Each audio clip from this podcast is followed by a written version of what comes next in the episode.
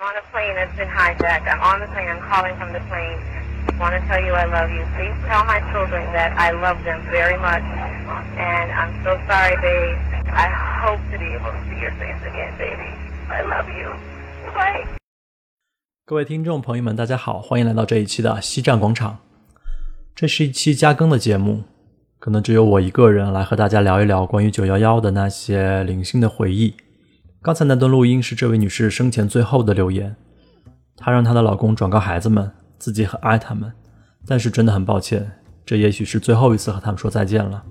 几分钟后，这位女士所搭乘的美航十一号航班撞向了纽约世贸大厦的北塔，那是二零零一年，距离现在已经过去二十年了，但是说起来就好像上周的事儿。我还能清楚地记得九月十一号的傍晚，我被我妈从书房叫出来看凤凰卫视的直播。镜头是路人视角仰拍被撞的大厦，镜头旁边有一位女士颤抖的用纸巾捂住嘴，反复的说：“Oh my God, Oh my God, Oh my God。”但是 God 似乎没有帮忙。镜头拍到了第二架飞机撞击的全过程，紧接着就是浓烟、烈火以及不断从楼上坠落的人。他们选择在被浓烟吞噬之前提前结束自己的生命。那个时候我还小，小学都还没毕业，还沉浸在北约轰炸我南联盟使馆的愤怒当中，所以看到有人跟美国来了这么一下，说实话挺解气的。但是九幺幺究竟意味着什么，我当时还不了解，只是觉得美帝国恶有恶报。直到二零一五年，第一次去现场看到世贸大厦的遗址，以及周围刻满罹难者姓名的塔基。我才觉得，去他妈的什么世界格局、国际政治，人命才是最重要的。从那时起，每年到这个日子，心里多少都会有点别扭，会回忆起二十年前世贸大厦的惨剧，在电视机前目睹了两栋大厦倾覆的过程，以及零星从楼上跌落的遇难者，加上后续的一些电影，像《华氏九幺幺》《世贸大厦》《国土之上》，他们又把这些记忆反复、反复的深化。而像阿富汗、塔利班、基地组织、本拉登、奥马尔这一串如雷贯耳的名字，影响了整个世界至少十年，至少十年。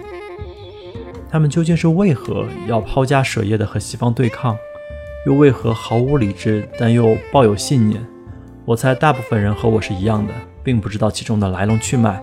所以这一次也是抱着学习的态度，整理了一些图文影音材料，和大家一起分享一下。如果你是这方面的大咖，欢迎批评指正。如果你和我一样也是小白，不妨先了解一下这段历史，它可能远比你想象的要复杂。开头我们就先从阿富汗这个国家说起吧。阿富汗全称叫做阿富汗伊斯兰共和国，面积六十五万平方公里，什么概念呢？差不多相当于四川省加上广东省的面积，人口三千多万，略多于上海。而它的 GDP 呢？大概只有中国的一个县的规模。看一眼它的地图，你可能会发现阿富汗的位置就算不是最差，也是最差的几个国家之一。北边是吉克斯坦国，东北有一条狭长突出的地带和中国接壤，整个东部和东南部与巴基斯坦接壤，西边是伊朗。这意味着什么呢？北面穿过吉克斯坦国就是俄国，南边穿过巴基斯坦就是英属印度，西边是伊朗，东边是中国。这几个国家。从古至今就没有一个是省油的灯。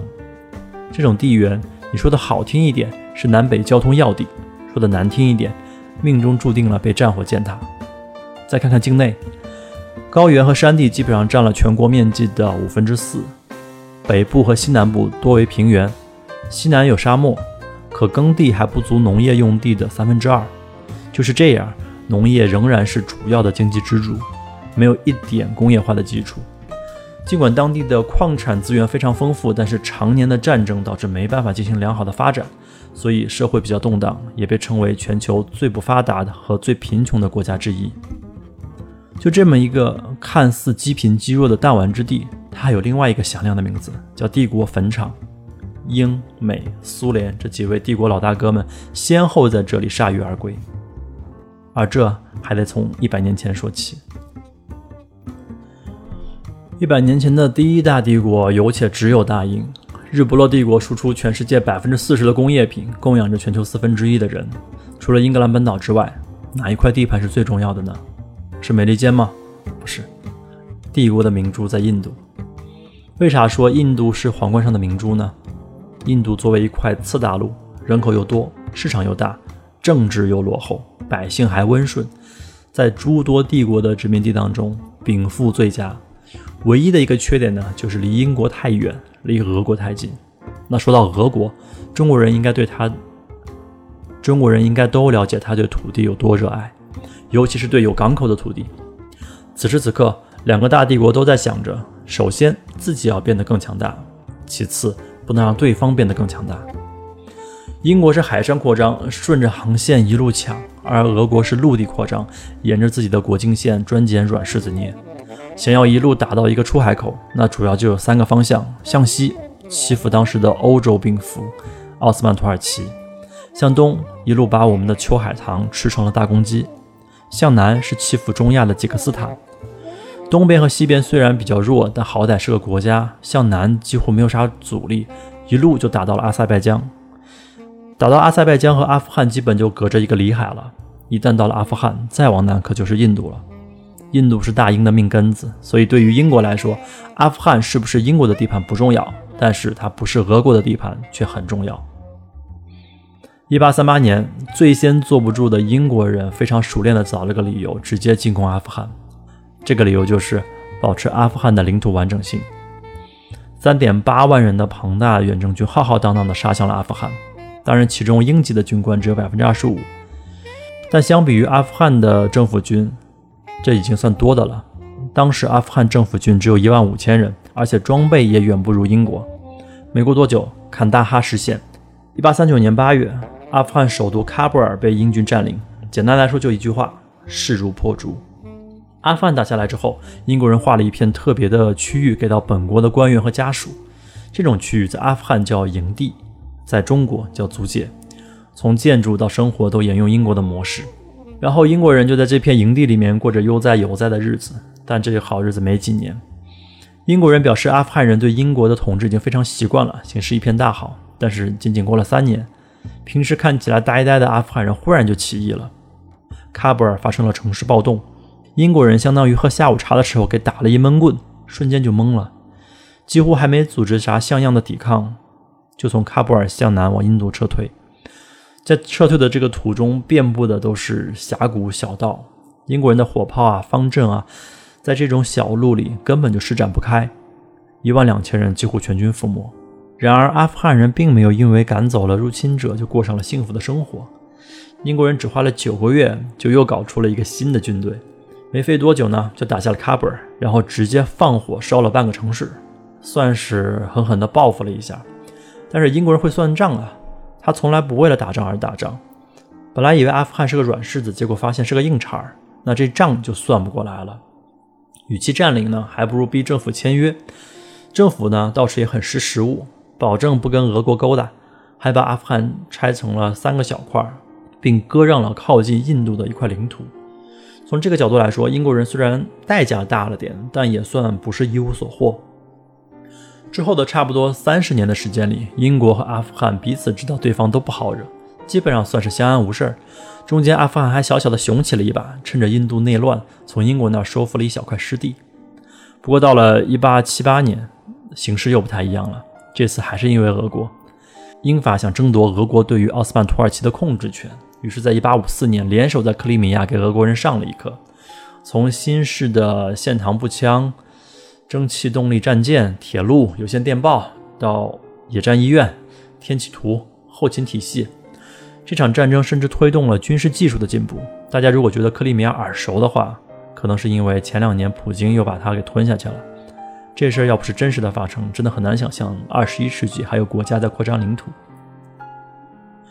战败以后，俄国人放弃了向东边的扩张，专心向南。不到二十年的时间里面，一口一口的把触角伸到了现在的哈萨克斯坦，而哈萨克斯坦和阿富汗接壤。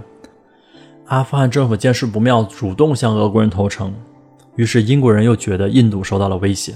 关键时刻，俄国人非常坦诚地表示自己目前还不愿意跟英国人起冲突，这相当于把阿富汗又坑了一次。于是老剧本又被抬出来，英国的外交使团开入喀布尔，拆分阿富汗。不准阿富汗跟俄国勾勾搭搭，外交事务呢必须经由英国人过手。协议很快就签好了，三十年前发生的事儿拿出来再重做一遍。唯一的区别在于，阿富汗在两轮暴击之下多了很多民族英雄，流传了很多英雄故事。这件事儿随着时间的发酵，大大加强了阿富汗的民族认同。认同这种东西，通常都是需要有一个共同的敌人才能形成的。英国人给阿富汗进行了一场完美的民族教育工作。两边这种状态又持续了二十年，很快来到了一战。一开始，阿富汗其实是有点尴尬的。南北的英俄都是协约国，如果他加入到同盟国，基本上跟作死没啥区别。但是呢，又考虑到阿富汗的教派，如果加入协约国对抗同样是穆斯林的土耳其，好像对国民也不好交代，所以保持中立是个比较好的选择。结果选择中立就是两边卖卖军需，主要是羊皮和坚果之类的，日子呢过得倒是也不错。之后呢，国际局势再次的变化，一战英国惨胜，实力呢也被大大削弱了。印度国内又是独立又是游行，阿富汗迅速抓到了这个机会，趁机向英属印度发起进攻，开始了第三次英阿战争。说是战争呢，倒其实没有什么太大的动作。英国人两次吃过阿富汗的苦头，一听到这个部落起义就有点肝颤，加上自己印度还没消停，也无心其他。于是双方在边境一带小小的摩擦之后，就提出和谈。英国人这次很爽快地把外交权还给了阿富汗，因为他不再需要这个缓冲区了。北边的俄国经历了一九一七年十月革命，国内的红军白军打得热火朝天，的确英国人可以稍微放心一点了。至此，一战后阿富汗应该是在外交上大获全胜，和英国人的恩怨基本完结。一战后呢，英国人是越混越挫，被美国超越。二战呢，被日本、德国打的又是屁滚尿流，尽显疲态。之后呢，又失去了印度，再也没有精力去跟阿富汗折腾了。老帝国虽然没落了，但自然有新帝国崛起。这次呢，一边是美国，一边是苏联。但是好就好在，这次呢有两个帝国，而且一上来就开始互相掐。阿富汗先是在二战的时候大赚了一笔，还是作为中立国。还是靠着卖农产品，尤其是羊皮啥的，狠狠地赚了一笔。到了冷战的时候，阿富汗加入了不结盟运动，更是成为了美苏拉拢的对象。甚至有那么十几年，美苏两边跟土豪求偶似的，各种讨好。美国说：“我送你个医院吧。”苏联说：“医院有啥好的？我给你修个工厂。”美国说：“修个工厂算啥呀？我给你整个大坝。”搞得阿富汗都有点懵了，怎么世道变了？青蛙变凤凰了？当然不是世道变了，好景并没有持续太久。到了一九七八年，阿富汗人民党推翻了国王。你听这名字，人民党，应该能知道它的成分了。人民党成功上台了之后，代表着苏联意识形态在阿富汗全面胜利。考虑到当年中苏已经交恶，在阿富汗的小小胜利呢，会让克里姆林宫感到非常的欣慰。于是苏联一顿操作猛如虎，先是微操了一个小型的人质事件，直接干掉了美国大使。断了阿富汗和美国混在一起的后路。接着呢，美国马上传授包括秘密警察、导师宣传在内的全套先进经验，成功的在阿富汗掀起了一阵反苏热潮。之后，不服输的苏联开始直接介入阿富汗的军事行动，并且在1979年正式入侵阿富汗。之后，苏联开始焦头烂额，英国人之前经历的所有痛苦，俄国人一样不少，再来一次，甚至程度都有增无减。首先，阿富汗的管理成本是非常非常高的，除了有几个有限的大城市以外，其他的全都是山区。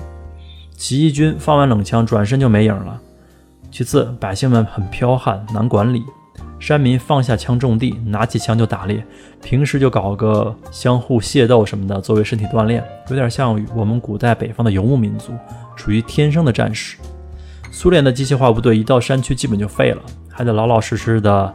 骡子驮、马拉、毛驴拽，我当时还记得在新闻里看到全副武装的现代化的美军骑在中亚的小毛驴身上进山的画面。当时苏联为了掌控局面，给到地面部队一些机动支持，他们调动了大量的直升机，直升机出动迅速，方便悬停在山谷里。阿富汗人用来对付直升机的是来自美国的定制化单人 RPG 毒刺导弹。直升机单台造价一千万美金，折合到现在大概两亿美金左右。毒刺导弹单台造价四万美金，折合到现在大概八十万美金左右。苏联人在几年里面损失了几百架直升机，数百亿美元的投入，累计伤亡五万余人。到一九八五年，苏联人已经对阿富汗忍无可忍了。戈尔巴乔夫上台之后说：“阿富汗就是苏联脖子上的细绳，要从阿富汗撤军。”十年前，尼克松上台也说过同样的话：“越南是美国脖子上的细绳，要从越南撤军。”但是大国都是一样的，他们希望等一个机会，希望可以以胜利者的姿态离开。但是机会不是一直有的。到了1988年，苏联终于撑不下去了，小伤口长成了大溃疡，帝国只能开始收缩。三年之后，苏联解体，美国成为了世界唯一的霸权。阿富汗人民赶跑了侵略者，准备迎接美好的未来。阿富汗人民的好朋友美国人也拍出了像《第一滴血》第三部这种电影，史泰龙主演，盛情地称赞了英勇的阿富汗人民。前面说了这么多呢，其实只是一个铺垫。真正我们熟知的那些人和事儿才开始陆续登场。这里多说一句，在整理材料的时候，我多次感觉到阿富汗在某些方面和中国有着相似的地方，例如历史悠久，例如近代开始受到外地的侵略，例如都涌现了不少民族英雄。所以在这种条件下，要么彻底沉沦，像一些你们所知道的那些小国那样臣服外敌，要么体现出超强的韧性，玉碎瓦全。就像黄渤在《精武风云》里面说的那样，所有入侵的外敌就俩字儿：滚蛋！中国这个地方几千年了，来了多少想欺负我们的外国人，最后等着的就俩字儿：滚蛋！时间退回到一九七九年，苏联军队入侵阿富汗后，二十岁的奥马尔当时还在上大学，弃笔从戎投身阿富汗反抗苏军的圣战当中。根据伊斯兰的教义，圣战是为主道而战。也就是穆斯林的护教战争，是所有伊斯兰教徒，也就是穆斯林最最最重要的宗教义务之一。美苏对抗的时候，美国国家安全顾问布热津斯基提出了用伊斯兰宗教思想对抗共产主义无神论的神奇想法。为此，美国高校的阿富汗研究中心还专门编写过一套充满极端主义思想的教科书，被翻译成当地的语言，通过中情局传输到阿富汗与巴基斯坦的难民营当中。这些教科书鼓励学生参加圣战，宣扬暴力，同时美国的宣传机器开足马力，在伊斯兰世界进行圣战教育，号召人们跟崇尚无神论的共产主义国家战斗到底。奥马尔就是在这样的环境当中成长起来的，所以说他是美国一手促成的也不为过。在圣战当中呢，奥马尔身先士卒，表现得非常勇猛，作为火箭炮手。击毁了不少苏军坦克，先后四次负伤，并在一次战斗中失去了右眼，由此还得名了一个“独眼将军”的称号。后来被提升为副司令，也是在圣战的岁月里面，他结识了另外一位日后与他并肩作战的挚友，同时还是他的岳父本拉登。一九九一年，苏联解体，美国对阿富汗这种犄角旮旯的地方完全没有了兴趣，没兴趣了就没钱。当初的人民反抗军。已经成了拿美国人的钱为美国人打仗的雇佣兵。八九年战争结束，一年二十亿美金的战争拨款即刻停止。军队如果要继续生存，军阀的本能就是把屠刀向百姓头上挥过去。仅仅五年的光景，内战就把阿富汗打成了筛子，六万人丧，六万人丧生，几百万人跑到了巴基斯坦的边境难民营。也就是在这个时候，结束了十年战场生活的奥马尔原本准备回家乡做一名毛拉，毛拉就是当地的宗教老师。那有一天，有一个军阀劫走了自己邻村的一位女子，供自己淫乐。奥马尔知道这个事儿后，迅速从宗教学校中找来了三十名学生与十六杆枪，趁着夜色偷袭了军阀营，并且把反动军阀绑在坦克的炮筒上示众，还缴获了大量的武器和物资。几个月后，又有两个恋童癖的军阀为了争夺一个男孩而大打出手，也是奥马尔带着一群宗教学生去摆平了这个事儿。这些学生都是浸润在圣战环境中成长起来的，在巴基斯坦的阿富汗难民营里面，有一大群受过这种训练又充斥着极端思想的学生。这些人在奥马尔的带领下，很快形成了一股新的力量，并受到了巴基斯坦的全面支持。由于殖民主义的历史遗留问题啊。阿富汗与巴基斯坦之间存在着一条很有争议的边境线。阿富汗的主体民族普什图人有很多很多分布在巴基斯坦的境内，甚至分布在巴基斯坦的普什图人在数量上已经超过了阿富汗，以至于巴基斯坦一直对参与阿富汗的事务表示很有兴趣。而苏联入侵阿富汗之后，美国人大肆鼓励巴基斯坦收留阿富汗难民，对其进行资助、培训，之后再送回阿富汗去给苏联人放血。所以，阿富汗境内的普什图人游击队基本上都会受到巴基斯坦的资助。所以，当奥马尔的形势吃紧的时候，总是有源源不断的兵员从巴基斯坦一侧的难民营的宗教学校中开出，并且数次的扭转了战局。很快，奥马尔就成立了塔利班。塔利班的意义是学生，其组织成其组织的主要成员来自于阿富汗、巴基斯坦边境难民营的宗教学校的学生。这些学生大多为苏联侵占阿富汗时期的孤儿，也就是从小缺少女性关爱、憎恶女性，也包括一些曾经受过军事训练的普什图难民。塔利班以铲除军阀、恢复和平、重建家园为口号，提出了反对腐败、恢复商业这一类的主张，并且以建立世界上最纯粹的伊斯兰国家为己任。而相比起军阀和那些提不起串儿的傀儡政权，这些来自难民营。经历过圣战教导的塔利班就理所当然地成为了美国和巴基斯坦的下一个扶持对象。塔利班刚刚成立的时候仅仅有八百人，但是由于他们作战勇猛、纪律严明，并且能够为身边的老百姓伸张正义，赢得了广大老百姓的信任，队伍呢也是迅速扩张。一九九四年十月，塔利班刚刚初创，在不到一个月的时间里面就夺取了阿富汗第二大城市坎大哈，然后又夺取了阿富汗南部的农业大省。赫尔曼德省，这下塔利班彻底爽了。为什么这么说呢？赫尔曼德省不仅是传统的粮食产地，最最最重要的是，在苏联入侵之后，在中情局的帮助之下，这里成为了种植毒品的大省。这里咱们稍微补充一些信息啊，阿富汗的毒品种植业是中情局一手扶植起来的。为什么这么干呢？一方面是为了维持反苏武装的资金运作，大家都知道，枪炮一响，黄金万两。打仗是一个很烧钱的事儿，所以资金对于战争来说是极为重要的。另外一方面呢，则是为了向驻扎在阿富汗的苏联军人提供廉价的毒品，进而腐蚀他们的身心。这真可谓是杀人诛心了。这个举措呢，非常的奏效。一九八七年进行了一项调查，表明有五百万的苏联青年吸过毒，此外还有五十万的青年吸毒成瘾。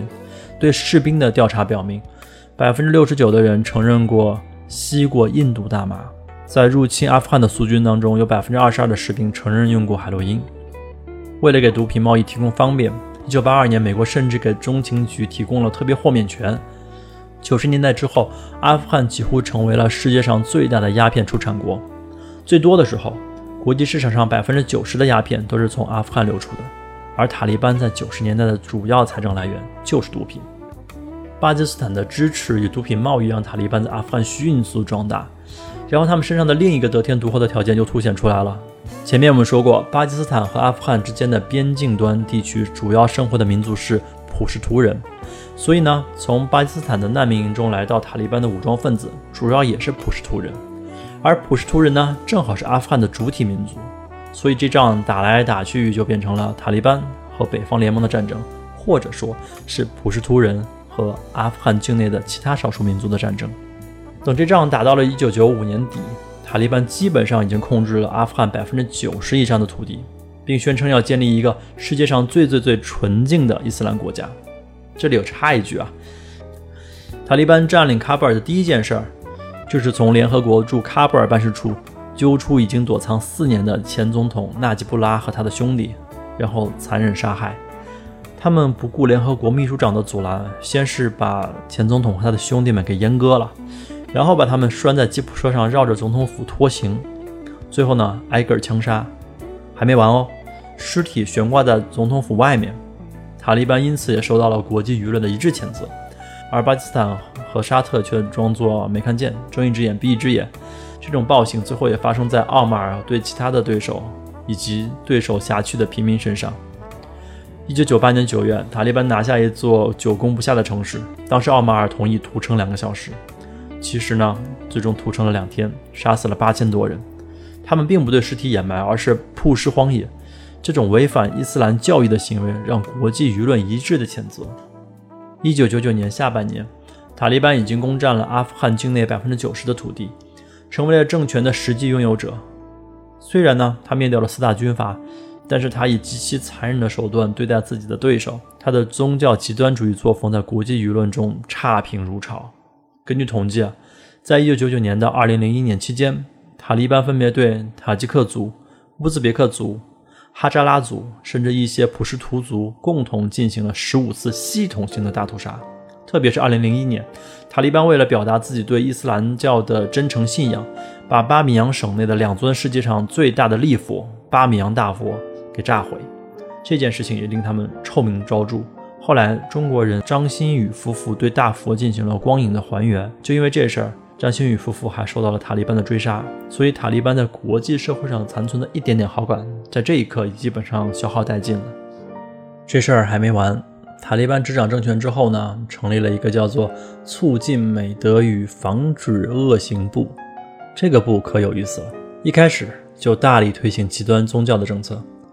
这个部门颁布过一系列的法令，女性必须穿着全身蒙得严严实实的布尔卡，不能露出身上的任何部位。停止所有的娱乐活动，商店、旅馆、汽车站不能播放流行歌曲。男性呢，不许刮胡子，否则就会被扔到监狱里去，直到胡子长到一拳那么长才允许出来。不允许放风筝，女性出门必须男性陪同，不能发出笑声，不允许通奸，否则就会被乱石砸死，或者被一堵墙拍死。当时制定法规者还为实施哪种死法更合适产生过激烈的争论。那些曾经夹道欢迎塔利班武装部队，并且认定奥马尔为先知穆罕默德的阿富汗人民，此刻都在无声的哭泣。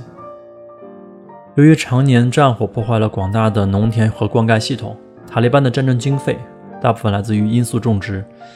阿富汗这种鬼地方，土地本来就十分贫瘠，战争呢又很烧钱，塔利班只有让老百姓种植生存能力强、经济价值高的罂粟，自己呢才能从中获利。一九九九年，鸦片的产量已经达到了四千六百吨。阿富汗毒品产品的百分之九十三来自于塔利班的控制区。塔利班的毒品经济使得中亚五国受到影响，使得吸毒的人越来越多，贫困的人口也越来越多。取得政权的塔利班呢，与美国的关系开始渐行渐远。这里不得不提到另外一个人——本拉登。奥马尔在反苏的圣战里面就和本拉登结下了深刻的友谊。在奥马尔为统一全国攻城拔寨的时候，本拉登也没少给予资金支持，投之以桃，报之以李。奥马尔为本拉登的基地组织提供训练场地。有意思的是，他们都娶了对方的女儿，双方见面的话也要互叫一声爸爸。当然，拉登与奥马尔有一点是不同的，奥马尔比较务实，他就想在阿富汗建立纯粹的伊斯兰国家。相比于奥马尔，拉登逼格就高了一些，他主张我既不要东方。也不要西方，只要伊斯兰建立纯正的伊斯兰政权，而这个政权不只是在阿富汗。为什么本拉登和奥马尔会有这样的分歧？还得从他们的出身说起。本拉登并非阿富汗人，更不是泥腿子，他可是沙特著名的富二代，是富可敌国的那种富。他父亲是沙特最富有的建筑大亨，在当时拥有资产差不多超过了五十亿美元。拉登生于一九五七年三月，他有五十二个兄弟姐妹，他排行第十七。大学时期学习的经济和工商管理。拉登出生在阿拉伯的吉达地区，由于家族与沙特王室沾亲带故，所以拉登出生之后就一直享受着当地最好的教育和环境。在吉达，拉登度过了小学和中学的所有时光。这段日子对拉登今后的人生影响极为重要，因为吉达是穆斯林圣城麦加的门户。当地宗教学研究十分繁盛，拉登就读的就是宗教学校。拉登亲戚曾对美国媒体这样介绍过：少年拉登就是一名阿拉伯理想主义者。他小时候要是在街道上见到乞讨的人，就会央求着人们给他一些施舍；看到有朋友穿着短袖衣服，就会指责他们不穿长袍而反教义。美国的著名记者米勒就这么说：拉登确实比较喜欢安静的独处，而且立场坚定，为了自己的目标可以放弃一切。他在和拉登交谈的时候，发现拉登周围的陈设非常简单，几乎过着一种苦行僧的生活。他的几个孩子的衣服和普通孩子也没啥区别，有些地方甚至还磨出了口子。米勒问他：“是不是你不喜欢金钱？”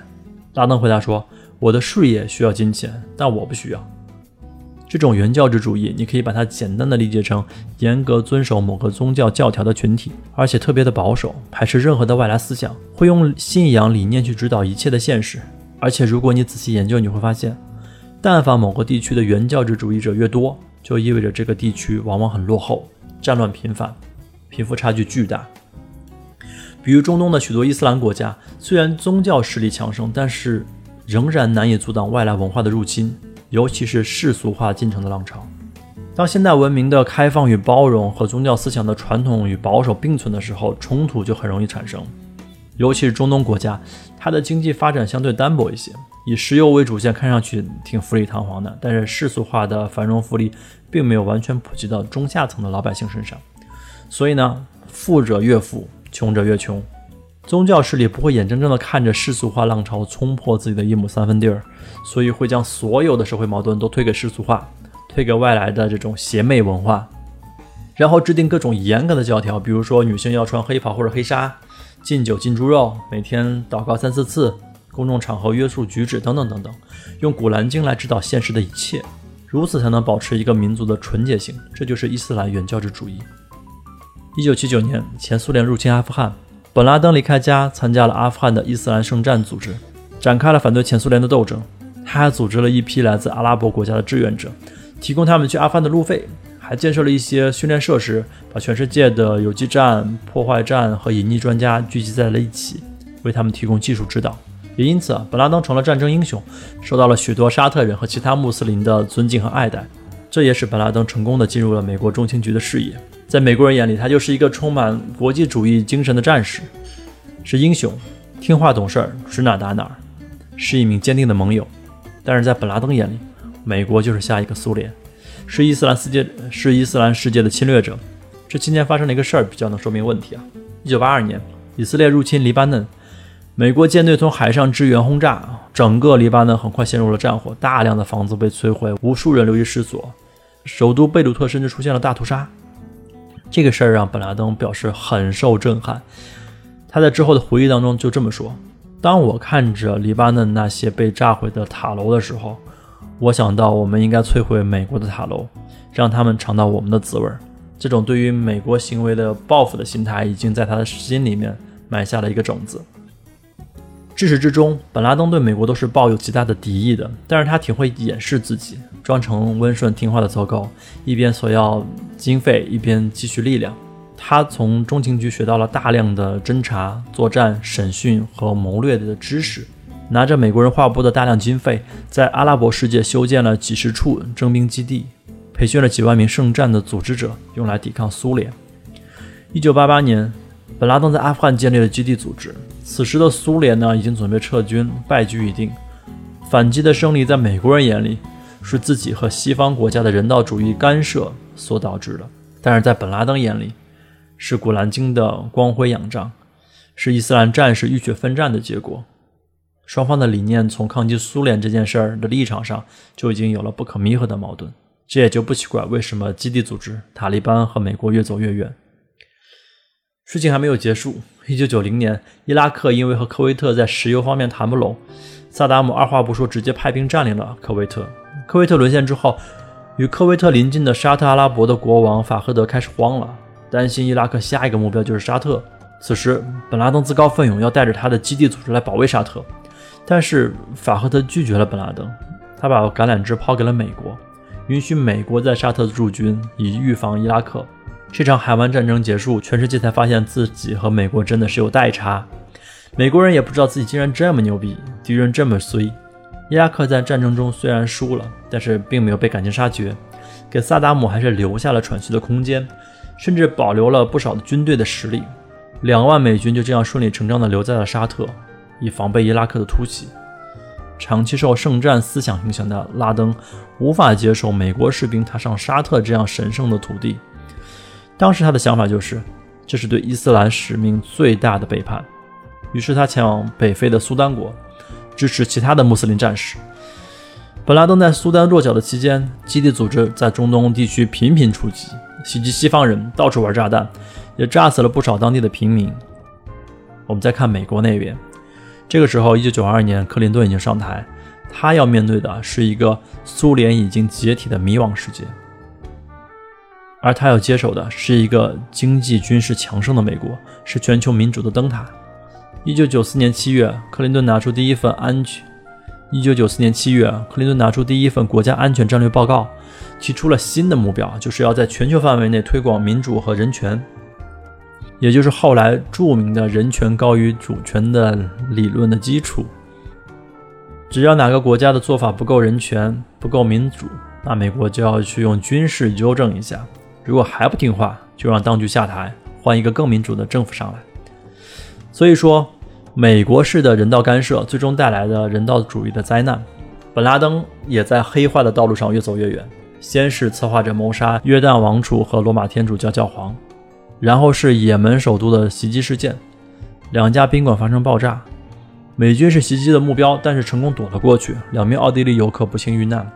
一九九三年二月，美国世贸中心北楼的地下停车场，一辆载有六百八十千克炸药的卡车突然爆炸。炸药的威力贯穿五层楼，造成六人死亡，一千多人受伤。这也是世贸中心第一次受到恐怖袭击。但这并不能让本拉登满足，他想要的是让这两栋楼从他眼前消失。一九九五年六月二十六号，埃及总统穆巴拉克前往埃塞俄比亚首都的时候，一群枪手向总统的专车开火，幸好司机的车技高超，才救了总统的命。六个杀手当中有两个人当场击毙。最终通过调查发现，杀手和基地组织有着非常密切的联系。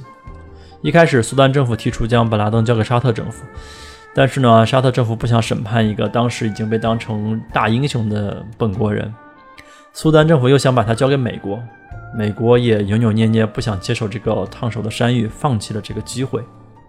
但是苏丹的这种态度让本拉登觉得既震惊又难过，萌生了去意。一年之后，一九九六年的五月，本拉登离开苏丹，去往了阿富汗。当时被极端伊斯兰组织塔利班刚刚控制的阿富汗，就成为了本拉登最后一个避难所。在阿富汗，本拉登的地下势力开始扩张，这个网络使得本拉登得以置身于任何暴力活动之外。但他一直是一个挂名的首脑，将生命和金钱贡献于伊斯兰原教旨主义斗争。恐怖袭击还在继续。一九九八年。美国驻肯尼亚和坦桑尼亚的大使馆遭到炸弹袭击，造成两百多人死亡。两千年五月，美国科尔号驱逐舰在也门受到袭击，造成十七名美国士兵死亡。拉登对美国的态度转变，无疑给美国人带来了巨大的灾难。此后，随着本拉登作案越来越大，也使得他被美国列入了主要的通缉犯名单。最终，美国人开出的悬赏价从五百万美元涨至了五千万美元。美国人一手扶植的本拉登，所以他也是最了解美国情报工作和相关的军事处理流程，因此才为震惊世界的九幺幺事件提供了可能。到这儿又回到了我们节目的开头。二零零一年九月十一号上午八点四十六分，美航十一号航班撞向了纽约世贸北塔。九点零三分，美联航幺七五号航班撞向了世贸南塔。九点三十四分，美航七十七号航班撞向了国防部五角大楼。十点零二分，美航九十三号航班原定攻击目标是白宫，最终被乘客拦下，坠毁在比西法尼亚的一片空地上。从一开始，恐怖组织就瞄准了四个目标：世贸双子塔、白宫和五角大楼，它们分别象征着美国的金融、政治和军事中心，目标非常明确。已经接受了克林顿时代的洗礼，正在迎接互联网革命的美国，此刻正挥着大棒满世界叫嚣的时候，忽然被一个不知道从哪儿来的小痞子当中扇了一个大嘴巴。等美国人回过味儿来，塔利班不被毒打一番，显然是交代不过去了。阿富汗战争的第一年，美国人阵亡一百人不到就把几个城市推平了，几乎是一触即溃。小布什决定绞杀塔利班，对北方联盟来说是一个再好不过的消息。敌人的敌人就是自己的朋友。北方联盟和美国合作，不到两个月的时间就占领了阿富汗的北部、中部、西部的大部分地区。而塔利班呢，他的武装力量和基地组织成员逃往了阿富汗与巴基斯坦的边境。上面我们说过，巴基斯坦的边境比较复杂，非常利于隐蔽。塔利班成员又对这一块地形非常非常熟悉，使得塔利班与基地组织的成员能够逃过北方联盟的搜捕。最终越过巴基斯坦边境，进入巴基斯坦境内避难。这些武装分子与巴基斯坦的普什图人本来就是同一个部族，一旦他们混进这些地方，塔利班就能够有效的化整为零。至此，塔利班政权倒台，受美国政府支持的卡尔扎伊政权上台。战争能够如此之快的结束，与美式的装备精良有关，更与奥马尔的策略转变有关。塔利班面对如此强大的敌人，若进行正面冲突的话，无异于鸡蛋碰石头，还不如主动退出，积蓄力量，东山再起。用一个我们更熟悉的话来讲，就是以时间换空间。喀布尔有近三万的塔利班武装，然而在二零零一年十一月十一号的那天，他们忽然人间蒸发了。坎大哈两万的塔利班武装也主动撤退，美国人只搜到了七千个人。由于塔利班成员有许多是生活在巴基斯坦的普什图人，大部分的武装分子就像流水似的渗透到了阿富汗的沟沟坎坎以及部落的方方面面中去。等你追击到部落，这些人可能正和家人团圆，也可能正在地里干活，也可能正在带孩子，一切就跟没发生过一样。你们可以脑补一下这些场景啊。塔利班成员敲敲门说：“爸妈，我回来了。”爸妈问他说：“那最近几年你去哪儿了呢？”他们回答：“我跟着奥马尔混社会去了。”那你们以后还出去吗？看吧，等消息。听说奥马尔要涨工资，一天十二美元。爸妈觉得，嗯，挺划算的。政府军一天才四美元。美国主导的北约受到蒙蔽。他们在取得表面的胜利之后，并没有乘胜追击，也没有赶尽杀绝，而是忙着在阿富汗扶植新的代理人，在阿富汗推行世俗化、民主制度与自由经济政策改革。谁知道销声匿迹的武装分子很快就像韭菜一样疯狂地长了起来。阿富汗塔利班政权覆灭之后，美国就开始忙于伊拉克战争，只留下了少量的部队。然而，新鲜的塔利班韭菜却长了出来。二零零三年，受到巴基斯坦保护的奥马尔振臂一呼，分布在阿巴边境的塔利班成员纷纷放下古兰经，扔掉锄头，放下自己怀中的小孩，重新回到了队伍当中。没过多久，塔利班武装就从几千人增长到一万人，甚至两到三万人。这使得新成立的卡尔扎伊政府瑟瑟发抖。奥马尔是一位战略家，非常善于利用时间和时机。随着武装力量的逐步恢复，他意识到，虽然自己的有生力量在恢复，但是毕竟江山不在自己手中。卡尔扎伊政府背后有美国人撑腰，硬怼肯定是要吃亏的。奥马尔决定以游击战、恐怖袭击为主，以奥马尔为首的新一届领导班子在阿巴边界遥控指挥，塔利班成员实施一系列的暗杀与偷袭活动，一系列人体炸弹、汽车炸弹、路边炸弹，花样百出，许多无辜的平民因此死亡。零六年。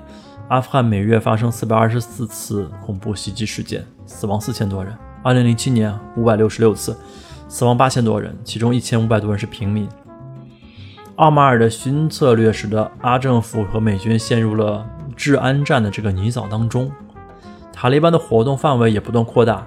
二零零七年，其控制范围已经扩大到全国领土的百分之五十二；二零零八年，百分之七十二。眼看美国人在阿富汗的反恐越反越恐。二零零九年，奥巴马上台之后，改变了反恐策略。他认为反恐的中心不应该在伊拉克，而应该在阿富汗。一边加大对塔利班的打击力度，同时实施了内部分化。奥巴马的强硬手段取得了一定的成效，塔利班的扩张势力在此之后收敛了一些。但这样的策略之所以取得成效，是建立在不断的砸钱的基础之上的。奥巴马是其他花费美国十八年来在阿富汗战争的总经费的百分之八十。他在位的时候，美国的国债以一年一万多亿美元的速度蹭蹭蹭的往上涨。塔利班的再生能力非常强，很快就抵御住了奥巴马的攻势，开始迅速反扑。二零一一年四月三十号，奥马尔在阿富汗境内实施一轮新的攻势，他组织了一系列恐怖袭击，对象主要是阿富汗的官员和警察。二零一四年，奥巴马决定逐步退出阿富汗战争。这是第三个应验“帝国坟场”这个称号的老牌帝国，但是他同样希望以一个体面的身份退出。于是，在2011年5月的时候，本拉登在巴基斯坦被美国的海豹突击队击毙，美国老百姓的仇也报了，美国大兵待在阿富汗的借口也余额不足了，局势对塔利班也越来越有利了。特朗普上台之后，商人的本性是其最喜欢以经济实惠的方式解决问题。当然，他的思路也很清楚：投资收益大于成本的事情就干，投资与收益不成比例的事儿就坚决不干。他已经意识到美国在阿富汗干了一个赔本买卖，这种鬼地方绝对不能再待了。但是他要尽可能挽回损失。然而，塔利班知道自己的优势在于宗教信仰与地方部落的支持，自己的持久战术正走向成功，在谈判桌上表现得十分强硬。特朗普想要寻求一个体面的方式离开，在阿富汗确实也挺难的。二零一九年的九月，特朗普单方面宣布与塔利班的谈判已经死亡，其原因是九月七日塔利班的喀布尔的自杀式袭击中，造成了包括一名美国大兵在内的十二人死亡。我们再来看看塔利班这边。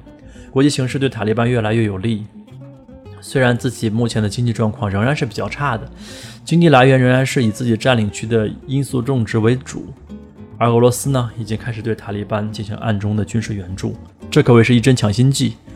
普京大帝的微笑给了塔利班无限的精神鼓舞。从国内来看，美国在阿富汗已经失去了民心。在美国最初入阿富汗的时候，的确有许多阿富汗人民对于异教徒为自己带来和平和幸福的生活抱有信心。然而，十八年下来，自己的希望已经完全落空。他们甚至开始想念塔利班时代。